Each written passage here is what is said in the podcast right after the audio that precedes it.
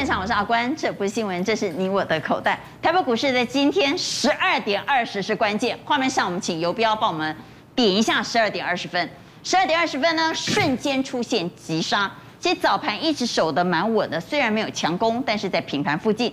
但十二点二十突然之间出现急杀之后，盘中曾经最大跌幅来到下跌一百六十点，中场是下跌六十二点。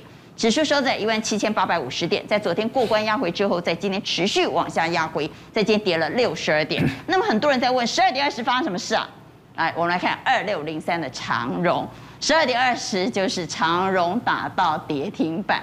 长荣一打到跌停板之后，航运股的龙头打到跌停，冲击多头信心啊，所以整个航运出现下杀，多头的信心就溃堤了。所以在今天盘中曾经一度大跌一百六十点。到底这一波会压回多深呢？刚才介绍来节目现场的来宾，邀请到资深分析师苏卫元。娟姐好，大家好。万宝周刊总编辑庄正贤。娟姐好，各位观众大家好。万宝投总监蔡明章。大家好。邀请到财经所助理教授谢晨业。大家好。资深分析师谢宗林。娟姐好，大家好。冠军操盘手杨云翔。大家好，大家好。刚刚带你来关心的是台北股市在今天过关后，昨天压回，今天再压回。三大法人合计杀了一百三十七点一九亿，卖超一百三十七点七九亿一九亿。所以，我们来看，在今天到底外资在卖什么？我们请蔡总带我们来看外资在今天卖了阳明，阳明一档就卖了五万一千张，中钢也卖了，那长荣行也卖了，这是传产的龙头。其他包括像元大金、群创、鸿海、雅聚、中石化。对，基本上哈，今天外资卖超一百一十六亿，就是最近涨最多的啦，航运啊、钢铁啦、塑化，还有面板，他认为景气也不行，所以今天我们看一下哈，把这个大盘啊拖累的啊，都是安尼嘛，都是长隆啊，啊，阳明嘛，尤其刚才阿关讲的哦，这个十二点二十打到跌停，哦，跌跌多头就哈数百起的了啊，钢铁的这个中钢、中鸿，这个阳明也跟着跌停，对，然后这个塑化的这个雅聚啊。呃，不过哈，我我的看法是这样哈，就说，因为我们来看一下二六零三的这个长龙哈，我我自己的看法啦，我认为哈，今天的跌停哈，其实哈已经在预期之中嘛，你你处置完了以后，杀又关进去，又关进去嘛，这个本来多头子弹呢都已经准备好了，但是现在关进去进出很难，但是问题它今天的一个跌停之后啊，假设啦哈，明天假设嗯。再一根跌停就一百八。他今年哈 EPS 还是三超过会三个股本呐，嗯，所以我想明天长隆再灌入跌停的话，看到一字头了嘛哈，我告诉你，那那很多人就准备啊要开始抢了，为什么？我抢了一百八，然后只要回来这个高点两百三，哎，我可以赚三十趴，这会吸引很多人呐，啊，所以明天呢未必就出现跌停板了啊，啊，但是如果明天再跌停，很可能出现短线的买点，抢短嘛，抢短。但是今天我们比较担心的是货柜三雄哦，撑得最好的货柜三雄，三档都看到跌停板。呃，我我我虽然没有锁跌停，没有三档都锁跌，但三档都看到跌停板。但是我补充一下哈，照道理哦，这一波航运哦涨这么凶，光六月份一个月就涨超过七十趴，整个航运啊，嗯，照道理今天呐长荣跌停了以后被杀来，我跟你讲啊，塞刚好血流成河。但是今天除了整个二六五六的哈这个族群，除了长隆收出跌停以外，其他没有任何收盘跌停板。哦，哎，跟五月中旬，五月中旬，五月中旬那还还盖有供啊？我懂。哦，那一波三三根跌停啊，那一些什么其他的那些航运股啊都跌停。但是只亮一个灯啦。钢铁一样啊，钢铁今天没有任何一档跌停啊，塑化也没有任何一档跌停啊，所以隐隐约约告诉我。投资人吼，惊惊掉哦，看见哪那那那边，但是呢，在这个恐慌当中啊，其实还保有一丝的理智啊，不给开个跌停板了。好，今天还有第二个现象是，从船产杀出的资金移出的资金，不管是航运还是钢铁还是塑化，有跑去电子吗？没有，因为电子今天交投水位仍然只有三十几趴。这些钱呢，跑去哪里？他们开始转战解封概念股。对哦，这这好久你没有看这种股票嘛？你怎么会去看这种股票？因为六湖啊，六湖这个涨停板，华研放电哦，这个老实讲哈，这个十点左右就涨停啊，都不打开呢啊。然后呢，你可以看到第一电啊、凤凰啊、南仁福啊、王品啊，就是餐饮哈、观光啊、旅馆这些哈。那大概七月十二号为解封，这个已经确定了啊，为照顾很多行业的一个生活嘛。但是呢，哎，微解封我们要仔细啊看呐，这个时钟部长啊，他还会有一些规定呐。你你你你饭店利用住，哎，但是你能不能在那个大厅里面用餐？应该是不行，对不对？你能不能使用啊饭店里面的各项的设施？恐怕也不行吧，对不对？所以这样哈，真正的一个效益有多少？打一个问号。我我比较认为，阿中部长宣布微解封之前的这几天，强攻会反应。哎，一宣布了以后，发现啊，限制那个限制那个的时候，效果不如预期的时候，就开始就回档。不过这一档很很厉害，我们看二七零二的这个二七零二啊，哎，华源饭店哦，因为传出说哇。他必须要用三十亿来卖他那个饭店呐，高雄那个饭店呐，所以啊，三十亿的求售，你看到，其实你说疫情那么严重，哎，这个股价其实其实他们刚才没崩店，股价竟然没有崩哎。对呀，所以所以哈，这个我觉得哈，它有可能陷入了一个筹码战呐，哦，也比较投机的走势了。好，所以我们来问两个问题，第一个问题是手上有航运的怎么办？我到底要不要卖呢？还是明天再跌？反倒出现买点，认为要卖的给他，认为明天再跌出现买点的给圈，请举牌。好，我手上的航运该怎么办呢？要不要卖呢？认为要卖的是陈燕。好，其他呢？我们看到现场有四票圈，认为明天再跌，其实就浮现买点了。另外一票是放中间了哈。好，第二个问题我们来问，那在短线上，如果我不敢这个时候抱着航运，或者我担心钢铁。那我手上的钱多出来的，可不可以去抢短？抢什么呢？抢微解封概念股。认为可以抢微解封概念股做抢短的，请给圈，请举牌。好，我们看到有两票觉得可以抢短，现场有四票还是说修垮解修垮解，然后到底这个微解封对他们有多少注意呢？恐怕还是问号。好，谈完了今天传产的资金移动之后，我们要来谈谈，请云翔带我们来看哦，到底今天的钢铁、航运、塑化这个手上有这三大族群，投资人都很担心了哈。嗯，到底我应该怎么样拿捏这个买卖点？好，其其实现在大家看到的都是以日线为主嘛，对不对？对。所以日线其实其实要跌破啊所谓的十日线或接近十日线，基本上还蛮容易的，因为大概一根就已经大概打不少哎，中红、大成钢、中石化、台剧、荣运、台航。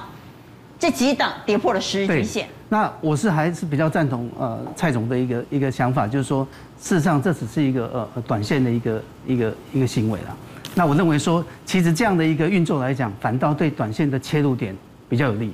那今天的航运呢、哦，其实一早航运就超过五成的交投。对。这么大的量，又出现尾盘的急杀，中后段的急杀，对筹码来讲会不会造成不利的影响？哎，我倒还好。会不会让大家乱掉？大家可以欢乐，开始跟掉哦，因为因为其实一定要有这样的一个一个激荡，你基本上才有后后面追价的一个一个欲望嘛。因为如果一直都处在一个这么高的位置，基本上当然这个人家也不敢上车，对，也不敢上车。好，那我们看长荣来。好，那长荣基本上，我现在先给各位看一下，就是说刚我们讲说，如果用日线的一个角度来看，嗯，事实上长荣离所谓的一个月线来讲，哎，乖离已经很远了。长龙的月线哈，基本上这一条黄色是月线。哎，这这一条是呃，我用三十分钟线。哦，三十分钟线啊。那刚刚讲的，如果是月线来讲，它的一个落点，月线的落点大概在呃，大概在一百六十块左右。好，所以应该来讲，绿色这条才是。对。绿色这一条像。对，我们不中红还有一点距离嘛，哈，中石化还有距离。我们来看二六零三的长龙了哈，我们来看嘉实的长龙。你看长龙的这个月线的位置还在一百六，对，很远。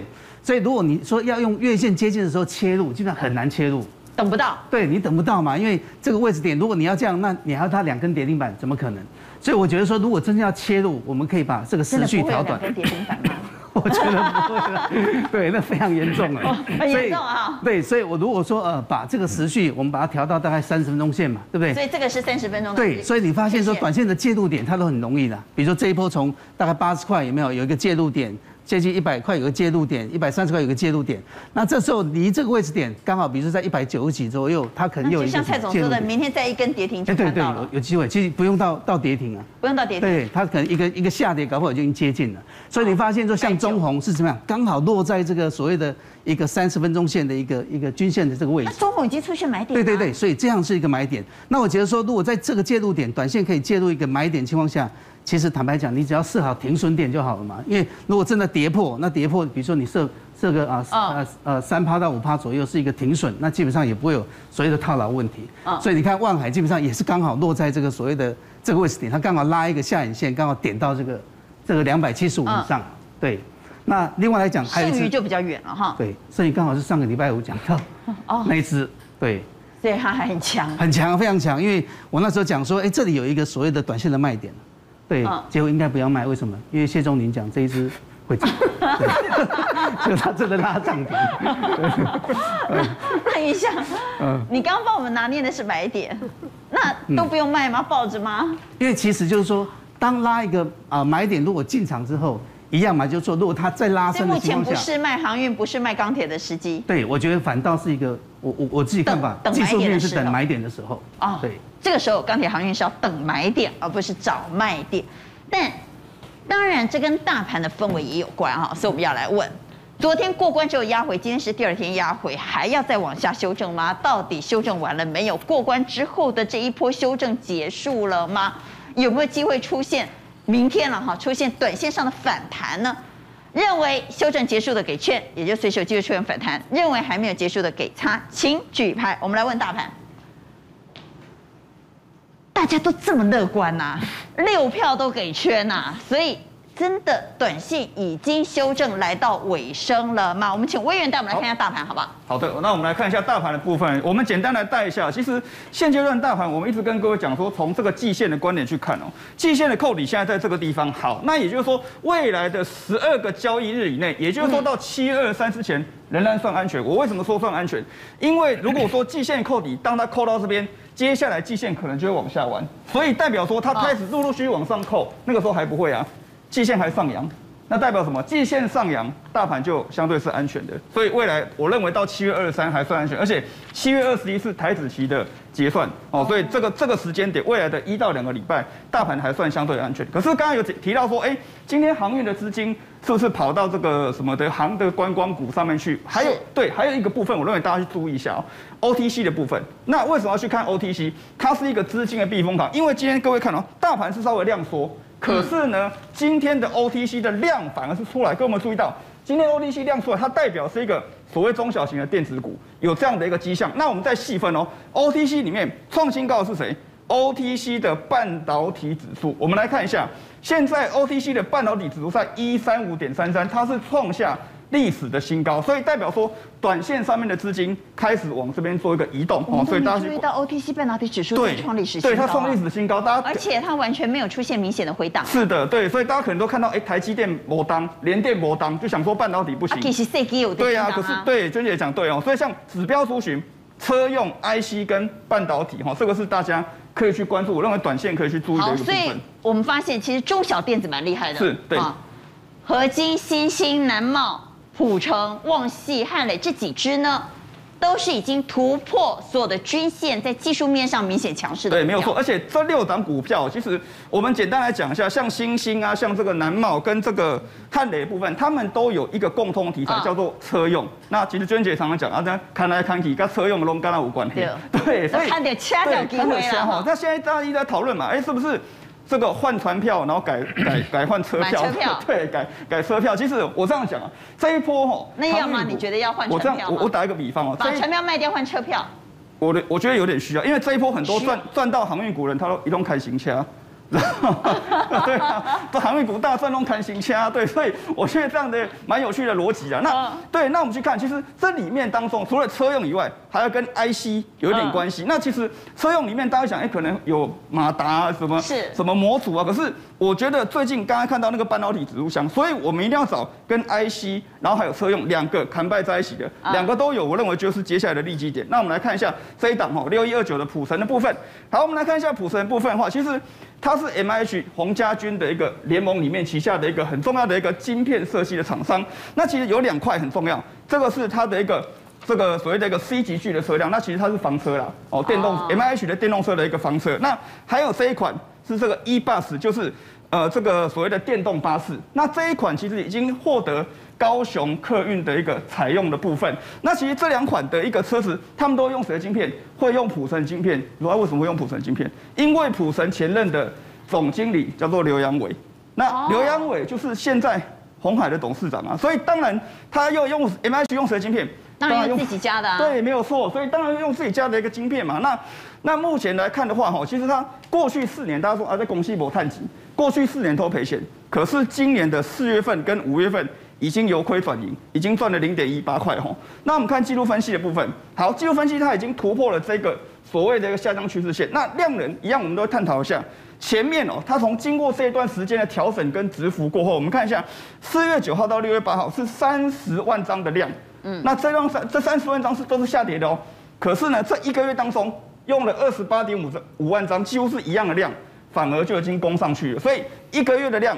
几乎跟两个月的量一样，所以代表说它目前的量能开始做一个突破不突破动作。我认为短线部分经过一段调整，应该有有一些表现的空间。好，刚刚我们特别谈到航运哈，我问说，那我到底要不要把航运卖掉呢？大家都说不要，但我相信有很多手上抱航运的，你去检视它今年的涨幅，绝大部分的航运股都涨了超过两倍以上。那涨这么多，我相信还是有很多人抱不住了。那这一群抱不住的人，他把航运卖掉，你说将他去换微解封概念股，刚刚大家都可以擦嘛，大部分都可以擦。那我要不要换车票呢？因为刚刚既然委员谈到了这个问题，我就来问一下哈，要不要？如果真的短线哈担心涨多，这个时候抱不太住的人，要不要卖船票买车票？这是不是一个好的策略或者风险低的策略呢？请举牌。要不要卖船票买车票？卖船票买车票，我们看看有五位说，如果你真的抱不住，那你就卖掉船票买车票吧哈。所以也许对胆小的人而言哈，是一个不错的抉择。好，既然谈到了卖船票，我们就来谈谈船。船在今天有一件凶重要的代志，就这个画面，什么的？大哥你又进去了，就这件事嘛。大哥你又进去了，米是吧再等你等来哈，下次再吃啊。面线我准备好了，但是没有想来不及吃又进去了。真的太快了，好不容易长荣才出关，很快的又被关进去了。所以呢，还有另外一个蛮有意思的梗故事，阿莹又被关进去了。你看，阿明、杨明嘛，阿海、旺海，很有慎重，在这边送阿荣大哥进去关。这就是今天航运股凶重要代志。为什么呢？在今天冲击航运，或者是让航运信心溃堤的。关键就是十二点二十分的长荣打到跌停板，所以我们回来看新闻。其实今天航运股还是都有利多，包括小摩上修目标价到三零五，阳明呢喊到三五七喽，现在长荣、阳明都喊到三字头喽。问题是股价打到跌停板呢？对，因为我觉得今天的氛围就是大哥坐在那边吃面线嘛，阿美讲吃下，突然警车响了，两行李响了，大哥。你要进去了，这边线要留你回来吗？不是，当初不是有提醒大哥不要长太多，我就跟你说嘛，你出来不要这么嚣张嘛。这时候阿明在旁边，他拿面 面线的筷子也在抖了，所以你看抖一抖有没有？会不会轮到？我说阿明阿明，阿阿你的米线那那个鬼豆丁，对不对？惊到公大哥。阿英乖你，肯定要可怜阿明嘛，没乖你。阿明没安诺哈，所以唔敢嘛，对。然后阿海阿海煮面线准备要，这时候心里想，我还吃吗？对不对？大哥都被铐走了，我还要坐在那边吃吗？对不对？然后本来在旁边嚣张的，对不对？几个小弟想一想，群龙无首也不是办法，对不对？整个连德叔这个老派的德叔也想一想，不对，对不对？所以我觉得今天确实整个航运，其实就是长龙在被关进去这样子，就是确实有影响了。好，我们来看一下这个社团的团员哈。只要入了会以后，一定要进去修炼一下哈。所以你看，而且长隆还变二十分钟哎，这是这大咖，这是个人紧闭室哎，你知道二十分钟这种，这是很大咖。但是独居房了呢？独居房啊，所以你看杨明七月五号出来，所以现在为什么一有风吹草动，大家就会注意？那今天为什么四维行那么强？因为他刚关出来嘛。对，刚关出来，但是你看后早上刚关出来很兴奋呐，对，但是你后面一看，大哥被关了之后，他也很害怕。他就是这边吃面线，嘴巴还有面线，头一转过去，大哥被铐走，这个场景，所以今天整体受到影响影响，而且我觉得再来最近确实还有一些利多出境的这个味道。好，我们先提醒观众朋友啊，现在还关在里面的这个社团团员哈，包括我们看上一张，包括了星星，对，七月九号，对不对哈？哦。阳明已经出关了，但说不定还是会被关回去哈，所以要看一下自己两天的表现。那智信、中航、中柜，这个这个比较小的小弟了。好，所以要留意哈这些关紧闭的。对，最近有没有可能成为沙盘的重心？这是第一个。第二个呢？你刚刚说其实最近有一些呃，因为实际上五月营，我们去看哦，像五月营收啊、EPS 都有出来。说实在的，你看它公告五月这 EPS 这数字是很漂亮的。假设我们把它乘以三，是九块多哎。就一季可能赚九块，这比第一季好很多。那为什么公告的隔天反而拉下来？我们看看过去情况也是，六月八号长隆也是，你看它公告的数字，这个这个好的数字隔天掉下来。万海也是啊，好消息公告以后也是跌啊。惠阳也是啊，公告数字出来又是跌，所以现在有一种利多拉上去以后，趁着利多公告，我大户顺势做一个调节。应该是航运大家期待太高了，期待太高，所以他还没有公布财报之前呢，拼命冲，对，所以大家都知道，哎呀，这个月很好，这个季度很好，所以股价都领先做了反应。等到财报公布之后呢，反而利多出尽，那要留意喽。最近要公布六月营收了。对，那还还有一个，因为现在说实在的，散户在里面确实非常非常的多。当冲热的有有有厉害的，有不厉害的，但是确实大家都把心思，你看护理师应该要做什么？应该是打针嘛。结果打针打到这个股市去了。哦，当然这个利用业外的时间想办法增加他的收入。所以有一个既然哎很可怕，七十万不是压针头，是压航运股。这么一压，进档赚两百九十五万，两百九十五万，好厉害啊！那我在想，他打针的时候，不知道针会不会抖啊？哦，但是很惊人呢，很惊人。你看，所以这是他的对账单，他的对账单哦，对账单哦。这位二十三岁护理师呢，七十万的本钱，月赚两百九十五万，代表什么？太多散户在里面赚到钱的了。那我们看还有人哈，真的都赚吗？我跟你讲，我我以前我讲我一天七次，我觉得已经很自豪了。我是说交易啦哈，但是他一天可以冲十五次啊。这不得了，这比我七次还多八次，我真的很佩服他。肯定吃了威尔刚。但是问题是还是惨赔啊，惨赔啊！所以我我说散户在这个地方太热，这个其实也是一个，而且我我们要知道。你是要告诉我航运的筹码很乱哦？很乱，而且你看，像以一天今天来讲，你看阳明成交比重高到一千两百亿是在他身上。来，我们看二六零九的阳明，阳明今天成交量是多少？六十万六十万八千多张，很可怕，大哎，二十几趴在二十三趴在他身上哎，这个这个所有的镁光灯，你想如果我在录影，说镁光灯打在我身上，然后眼睛不瞎才怪，所以我觉得这也是一个乱的主因哦。不过话说回来哦，其实一开始的时候，蔡总所提醒的一个重点哦，其实航运的产业，我觉得还是很热，这个没有问题，长线还是看好，长线还是看好，短线筹码乱，所以我举差的原因在这，但是就产业长线的角度来讲。先帮我打一支股票叫中原海控，其实小摩出了一个报告，他说，其实就整个航运未来的前前景来讲，你要去找被低估的股票。如果海运业已经不行了，根本不用找低估的股票。你看中原海控今天大涨，如果你去看 K 线，今年其实才涨一一百四十趴左右，然后他还提了一档这个东方海外，这两个其实都是这这表现很好的，所以回来看。所以大陆今天没有杀航运，没有啊，而且人家一路的，而且还是要一路飙啊。所以因为因为我们我们我们当然算是我们领先嘛，我们整个航运领先。但是问题是有没有基本面？有。好，刚才娟姐你但是短线确实有筹码的疑虑。对，那娟姐你刚才 Q 的那一个很重要，就是我们在讲库存的这个比重。因为今年的圣诞节，我相信大家最最感动的一件事情是，今年不用再自己对着镜头吃火鸡啊。然后他也在那边吃，你看我的鸡腿比你大，然后两个在那边还比有没有？今年不用这样，今年可以团家韩元。那是欧美不用这样，台湾可能还是一样，不知道啊。台台可是台湾不吃火鸡嘛，所以基本上我觉得今年的这个呃圣诞节对所有的店家来讲，一定要拼了命的卖嘛。那所以你看现在库存又这么低，最近的零售销售成长率超过三十八，所以这是中线利多。这个还是十一、十二月还是旺季。那我们去看。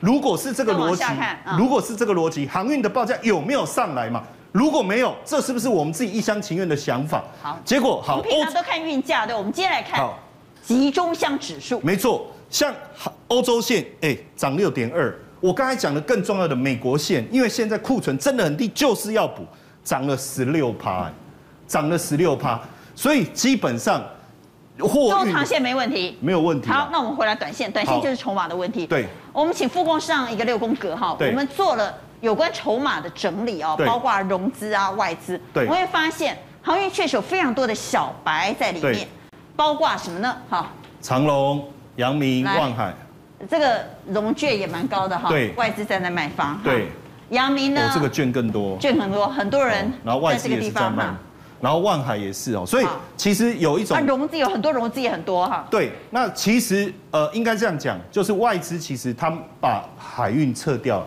他转到散装去了，哦，外资的筹码。转到散你看。在这里有没有新新兴兴？对，荣龙运运、哦，一航反而开始卖长荣、阳明、阳明、万海。万海。好，其实我这边很简短的，再给我三十秒就够了哈。就是我基本上觉得说，第一个你要不然你就去做散装，第二个我觉得还是应该放在大哥身上，因为大哥出来还是大哥，。那你等于没有讲，不然你就去做散装，还是应该放在大哥身上。那到底散装还是大哥？所以我要教各位嘛，如果我今天还是要把心思放在大哥身上，那我教各位权证。之前我一直都没有讲怎么做，我今天很快的点给大家看。哦权证怎么做来？对，很简单，你看这里面就有权证了嘛。那这个才七点五、六点五、七点三，今天跌跟着跌，但是这些权证现在大跌，今天大跌，明天开盘再杀，你去买权证嘛？你看像这个长隆、凯基、一一购，这个到十一月，它这个到十一月都还早的，现在才七月，那只要杀下来，你去买权证就好。好，比如说这个，你看它才六点五，是零三五零九三对，它才六点五而已，就是这个代号啊，它才六点五啊。那我就我我我我我就拿一点点钱来补这个，对，就是你告诉大哥，在外面我有照顾你的妻儿，所以等你出来以后，你记得有福同享，有难同当嘛。那这是万海，然后万海一样嘛，它也有权证。零三五三九五，对，它就是一样嘛。一毛八。对，那所以相对的，你的成本低，而且风险可以控制住。所以如果你还是心系海域，我觉得可以用这个方法来操作。好，所以我们几个选择，我们来投一下票。第一个。刚刚陈燕说，那不然你买权证好了哈。如果你真的舍不得航运，又怕航运的话，买权证是一个不错的策略吗？请举牌。我们很少问权证哈，我们今天来问一下各位对权证的看法。所以我们看到现场有五票给圈了哈，只有一票放中间。那第二个问题我们要问。到底货柜好还是散装好呢？如果明天再跌，我想要找买点的话，我到底在在货柜身上找买点，还是在散装身上找买点？认为在散装身上找买点的给圈，认为在货柜身上找买点的给叉，请举牌。好，认为应该买货柜的是四票，认为应该买散装的是两票。蔡总和威元认为应该买散装，其他认为应该买货柜。来，蔡总为什么应该买散装？因为好这个。长隆关紧闭就十个交易日嘛，哦，嗯、后面还有九天。那阳明也有关进去就对。对对，阳明也有这个风险嘛。对。所以呢，现在的这个呃航运的买盘有可能会在散装轮。今天很重要，就散装轮照道理它也涨很多啊。今天应该有股票跌停啊，但都没有看到任何一档跌停啊。而且最低价的哈二六四一的那个正德啊，虽然它也关紧闭啊。二六四一。对。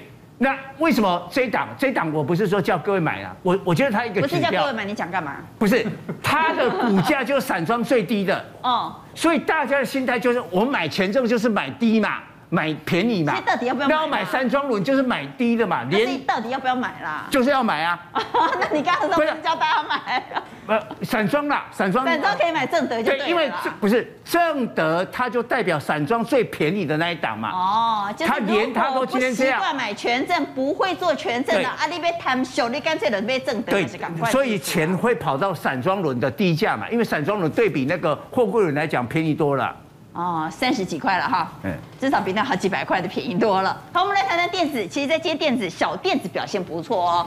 特别是我们来看联电在今天召开股东会，灰熊重要。那联电说了什么呢？联电今天股东会当然代表整个半导体未来的景气，所以他先说了产能。他说产能我是满载的，好，没问题，年底前哦，年底前都满载，而且我的平均售价呢要涨一成，好，这是未来。那过去呢也很好，六月份和第二季的营收都双双创下新高，所以下半年很好，六月和第二季也很好。好，至于在产业竞争面呢，连连说我的竞争力很强哦，因为虽然大陆现在拼命要做半导体，但是大陆有一家叫文泰科技想去收购英国最大的晶圆厂，有恐怕不会过关哈。不管是美国还是英国都不会同意了哈。第二个呢，我的竞争对手叫中芯，中芯的五虎将之一有一位叫吴金刚的，最近有点不爽，离开了中芯，这对中芯当然是利空啊。他不爽到什么程度呢？他年薪是九百二十万，其实也不多了哈，但是他有价值四千零七十万的股票奖励，也就股票选择权，他不要。他九百二十万加四千零七十万，换出来将近五千万，他不要了，离开中心。那离开中心去哪里呢？外传是去华为了哈，所以是不是被华为挖墙脚不知道，但确定的是他要离开中心了。所以对联电而言，这是好消息。所以问一下郑贤，今年联电的股东会怎么看？产能利用率一路满载，这大家都知道。嗯，但是满载后我还要再涨价，这就更厉害了。这么多好消息，其实我都念过了。我只问一件事，有没有出乎意料之外的？这一个消息，因为好消息对股价的影响，最主要的关键仍然在有没有出乎意料之外，有没有超乎预期。所以这所有的好消息里头有超乎预期的吗？没有，因为我们都知道联电的产能利用率会一路满载到年底。那我们回到六宫格来看，也因为今天好消息大家都知道，所以股价其实没有涨很多嘛。是，股价是在平盘附近小红，上涨零点三七 percent。而且你可以发现，其他的联家军反而比较好，像智原涨比较多，对不对？哈，包括。我给大家解释一下，哦、你会发现联家军以前叫做 IC 设计，对，联家军的 IC 设计像盛群啊、系统啊、联咏啊都没有涨，反而是在讲联家军跟 IC 设计不太一样的，智原其实涨 IP 不是涨 IC 设计，九元以前是 LED 设备，现在跨入半导体设备，所以也不是我们熟知的 IC 设计。那星星是在涨窄板，所以可以看得出来什么？IC 设计跟 IC 这一块比较沉寂，为什么？因为好消息大家都知道了哈，好消息大家都知道，但是比较意料之外，大家不知道的是大陆的文泰这家公司。是的，这是怎么回事？好消息其实在产业的面向，因为联电最大的竞争者就是中芯半导体跟中国的这，那文泰主要是做什么？文泰旗下的安泰这个半导体呢，要去收购英国的新港。晶圆厂，这个新港晶圆厂的 know how 在哪里？它只是一个八寸厂，老实说，并没有这么先进。但是为什么要收购？因为它就是欧洲英飞凌的代工厂，而且代工什么？IGBT。刚刚我们说了什么？车用最重要就是 IGBT 啊。中国已经看到在第一代跟第二代矽晶圆要被我们屌打，它要干嘛？弯道超车，它唯一的方法就是直接跨入第三代矽晶圆，所以最简单的方法就是透过并购的方法。所以文泰的子公司安要要去买新港半导体，但所幸怎么了？被否决了，哈，被否决了，被否决了。所以等于是在中国能够快速进入第三代矽晶圆的梦想，现在暂时受到了挫折。嗯，那当然，中国最强的还是中兴。中兴。那刚刚提到了中国的吴金刚离开了，我们比较不熟吴金刚。对，吴金刚是当年张汝京手把手带大，这跟我们的梁孟松先生是空降来的不一样。不一样。是张汝京当初创办的时候手把手带大的人，那这连手把手带大的人都离开了。大家会担心什么？第一，可能是权力结构的改变；第二，中国又有新的竞争者要来，那就是华为准备要投入新的 IC 设计。但是华为现在才开始，恐怕没。是啊，那如果中芯又顿失这个重要的工程的话，可能对联电的这距离就会渐行渐远。所以我们来看到，中芯确实受到了人事动荡的影响，股价再创新低。是的，而我们的联电呢，虽然在今天没有让我们惊喜。但其实他撑得不错，而且他守基线守得相当的好，守得相当的好。哦、那我们回来讲半导体好了。是，这个时候选股应该怎么选？简单来看，台积跟联电是都没有涨。刚刚我们提的分析师提了一个观点很好，OTC 的半导体指数创了新高，什么意思？大型的台积电的联电纹风不动，十二寸的先进制程的纹风不动，在车用的小尺寸的，每个人涨翻天了。我们来看这六宫格，元融一价到底。茂系是强茂跟鹏程一起转投资的 IGBT 厂，今天一度涨了九个 percent，尾盘都还涨了五个 percent。汉磊控股是汉明集团手上有一座八寸厂，两座六寸厂。八十六点五，今天也涨了五点七七帕。这是新唐，很多人还以为它是 IC 设计，不要忘了，他去并购了日本厂，等于他手上有一座八寸厂，有两座六寸厂，所以你看也是涨停锁死。这些小尺寸的晶圆代工厂，不约而同的一件事是什么？车用 IGBT 电动车，因为过去的车用它用的保护的这个东西不需要这么多，可是他们现在需要了。像今年非常强的强茂，今天虽然尾盘有点杀下来，但不要忘了也接近了百元大关。嗯，所以代工这一系列这么的强，下面那么多人要代工，需不需要封测？所以我们要想在封测的族群上还有什么大家没有找到的呢？我们来看到这个项目是车用功率半导体的供应链的报纸帮我们整理出来，包括了汉磊、茂系这些代工厂。下面讲的就是华泰、菱生、超丰三家封测厂。那这三家封测厂我们怎么挑呢？我们就要挑什么？谁好到要扩厂？那谁扩厂了？我们看到菱生供不应求，启动扩厂，在下半年的时候，它就全面扩厂。而在扩厂之前，我们先来看它的财报。好，我们来往下看。我们来看，它营收是一路向上，过去是四亿的营收，连续三个月的营收都在六亿以上。那公司呢，因为营收上来。顺利的转亏为盈，第一季赚零点二八，更恐怖的是毛利率啊！这个报价上来，本来第一季的营收是六点三一趴，现在这个第一季变十四点六三，六点三一跟十四点六三，啊不，是倍数的成长。所以我在跟大家讲说，车用半导体真的很棒，但是有很多公司，第一个它已经连续冲刺，而且股价也不便宜了，二十几块，这种转亏为盈，然后因为量很大，毛利也上升的封测厂，投资朋友就可以留意了。好，选股方向呢，我们也来听听云翔的看法。云翔怎么选股？刚刚谈到了小电子啊、哦、，OK，其实很多小电子是投信筹码的标的。对对对，你可以发现说，确实就很多啊、呃、投信，投信锁码啊，其实外资也是一样，都开始投入这些中小型的一些一些比较强的电子。嗯，那刚刚好就是威元跟那个啊庄庄总编也谈到，就是车用的部分。那其实确实，你看哦，光这一区里面，就是投信最近在锁码的这些股票里面。其实这里面大概大概全部都是车用相关，台办就昨天昨天有提到嘛，台办是所谓的二级体的部分，车用二级体。那红杰克是 PA 嘛，车用的 PA，然后就是呃呃呃细晶圆，对不对？最上游细晶圆。然后呢，新唐是 MCU 嘛，刚刚谈到，跟南电是是所谓的 PCB 的部分。智源刚刚有谈到。对对对，所以一整块来你发现，哎，都是怎么样？你可以找说这些投信开始进去锁码，或者是什么外资开始进去了。所以我们来看下一张，就是说，如果以这样的情况下，你会发现说，呃，最近呃这些呃外资开始切入，发现说封测今天非常强，其实封测今天非常强，封测很强，对，非常强。那封测强里面，你会发现说，其实里面有好几只涨停，像典范建行业涨停，对，南茂也大涨，对。那这里面这里面你发现说，这几只其实你可以一查，外资基本上都是大买。全部都大买，对，都是一千张、两千张这样大买。嗯，所以在这里面，我认为说，如果以这些标的来讲啊，你可以发现说，其实封测的这个本益比来讲，其实都不高。那啊、呃，除了这个典范比较高了，那其他都不高。那尤其在新权，我现在还有谈到新权，其实它的本益比非常非常低，十一点五二倍。对，这个还是就是过去的四季，如果以今年的预估来讲，它可能已经低十倍了。对。因为它它今年可能估呃一些一些法人的估法好像有到四块五以上，所以这个基本上就是说以呃本益比来讲它是非常偏低。那基本上就是它除了这个技术线型来看的话，嗯，对技术线型来看，你看就是说它是沿着这个 EMA 的这个均线在走，所以它并没有所谓的一个大涨的情况。可是以它的这个本益比，不算追，对不对？对，不算追价。对，所以我觉得这一支基本上还不错。好，所以两位都谈到了小封测，那我们就来问小封测可以买吗？现场的来宾怎么看小封测呢？请举牌，小封测可以买吗？六个圈呐，哈，六票一致通过，小封测可以买。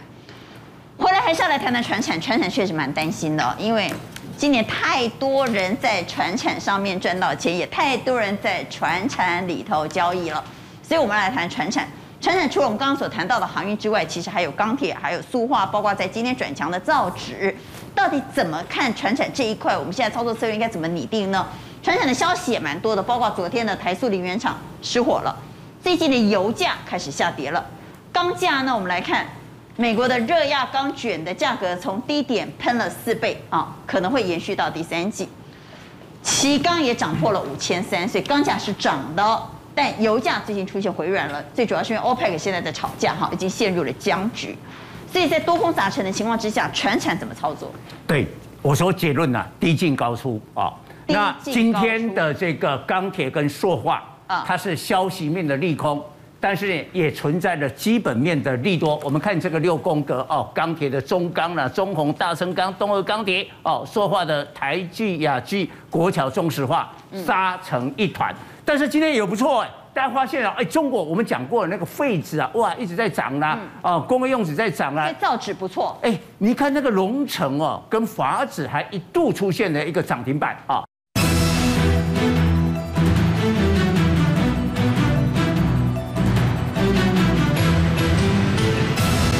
说好，为什么塑化股杀下来？哇，这个 OPEC 哈三度就产量的协议啊破局啊！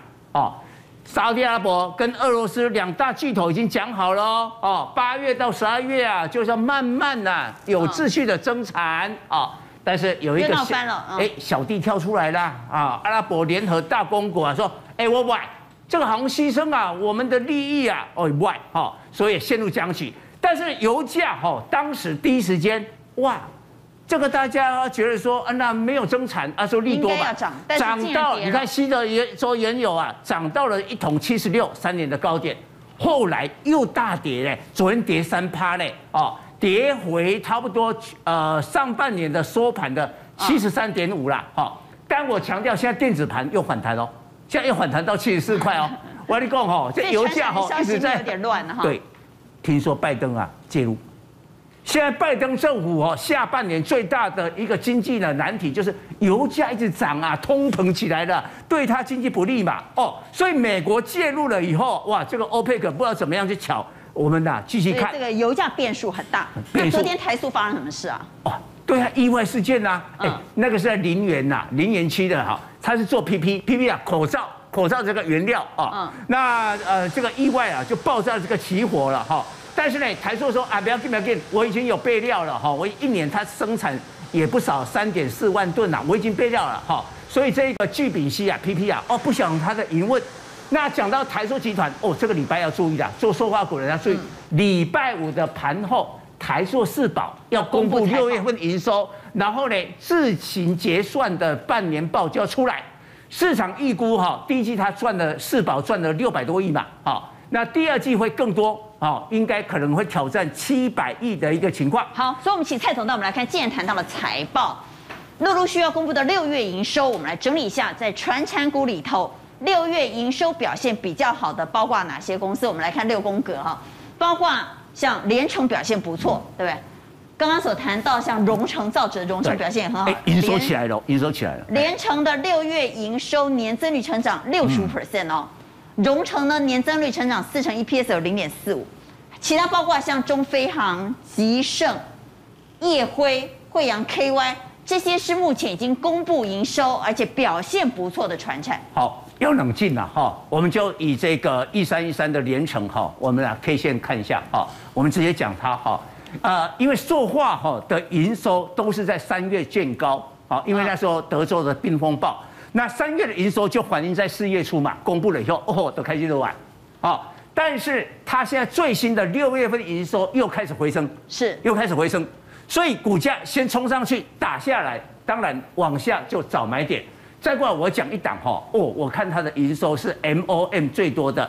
一三零五的华夏，啊，华夏，它六月份营收呢，MOM 二十趴，哎，用二十趴，是 PVC 的需求的确出现了，哈，那它比较温温吞一点，但是我觉得，因为今天也没有跌非常多了，但是万一明天又下来的话，我觉得可以注意。同样的钢铁那个操作面都一样。我今天点一打，反正只要它营收好，财报漂亮，对，跌下来都是要找。我讲二零二三的夜辉，虽然它被处置哦，现在钢铁人呐、啊，捆龙手都捆住了，捆了九九九个钢铁人呐、啊，全部都被处置。他们也被关紧闭了嘛？哈、哦，对。那我们看一下外资哈，因为这一波段哦，夜辉飙得很凶，但是短线它已经拉回将近两成哦。那你看外资今天买了六千张，六千零三十二张。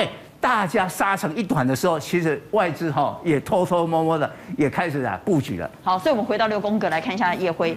所以夜辉因为它财报很漂亮啊，五月份每股赚零点二，六月第二季营收都要往上创新高，所以这些财报漂亮的传产拉回来反而应该找买点。我们再回来谈电子股，在今天有另外一个消息值得关注的是。我们有六家公司打入三星供应链，你不要以为打入三星供应链它简单哦，不简单，因为三星什么都做哈，三星什么都做，他就用自家的就好，干嘛买我们的呢？所以能够打进三星供应链确实不容易，有六家台厂打进去。问题是三星的钱好赚吗？很多人说拍坦拍坦哈，比不上苹果供应链啊，钟林。哦，基本上我们直接来看它这六家。公司就可以了。我们先看那个三星的，好，三星的基本上什么什么有哪几家？对，这几家。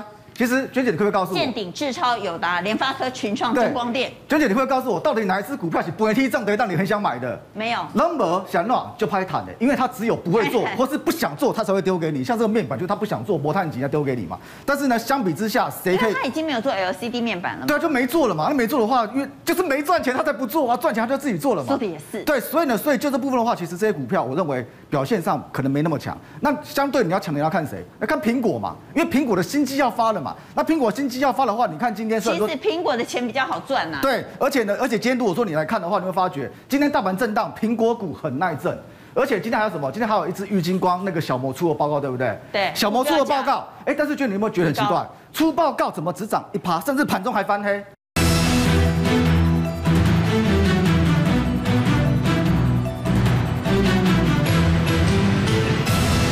他可能写错了。因为上个礼拜小郭也出报告，郭明錤出报告，嗯、他说那个广角超广角镜头啊，嗯、超广镜头大立光是占七成啊，那占七成的话，明天大立光要先让法说，大立光如果说丢出一个利多的话，搞不好就在股后大立光，大立光会丢利多吗？哎，搞不好，因为下礼，因为下半年下半年真的是不错，那下半年真的不错的话，其实我认为如果说你要看那个超广角镜头的话，也不是看大立光，也不是看玉晶光，玉晶光是利多了，因为外资把目标价调高来到了六五零，但是这个部分要看另外一只股票，今年的大黑马。是二四七六的巨响。好，我们来看巨响。对，看二四七六巨响。为什么是大黑马？因为大力光那一刻，因为广角镜头基本上重要是什么？重要就是 VCM，就是那个音圈马达，因为它要调整焦距、自动对焦。那它是什么？大力光 iPhone 超广角镜头，它是独家供应商，它是绑在一起卖给苹果的。所以，但第一个这是题材，第二个。他去年赚一块多，五月初的时候法兰去跑过了，回来估今年赚三点五到四块，也就是说什么倍数成长，对不对？那倍数成长，明年可能还会再成长，为什么？今年是高阶手机两支，明年据据说四支手机全部都是要用广角镜头，所以呢，明年还会再再翻倍。广角的镜头会很夯，对，会很夯，而且明年又翻倍。那目前本一比才十二倍而已，你跟玉金光比起来，玉金光本一比是二十五倍，这个太低了，而且具转机性。再来，我们看筹码。这是千张大户的，啊，这两个礼拜已经怎么样？已经增加了五千四百零七张，股价也走高，所以呢，所以它是什么？领先开始往上走强的瓶盖。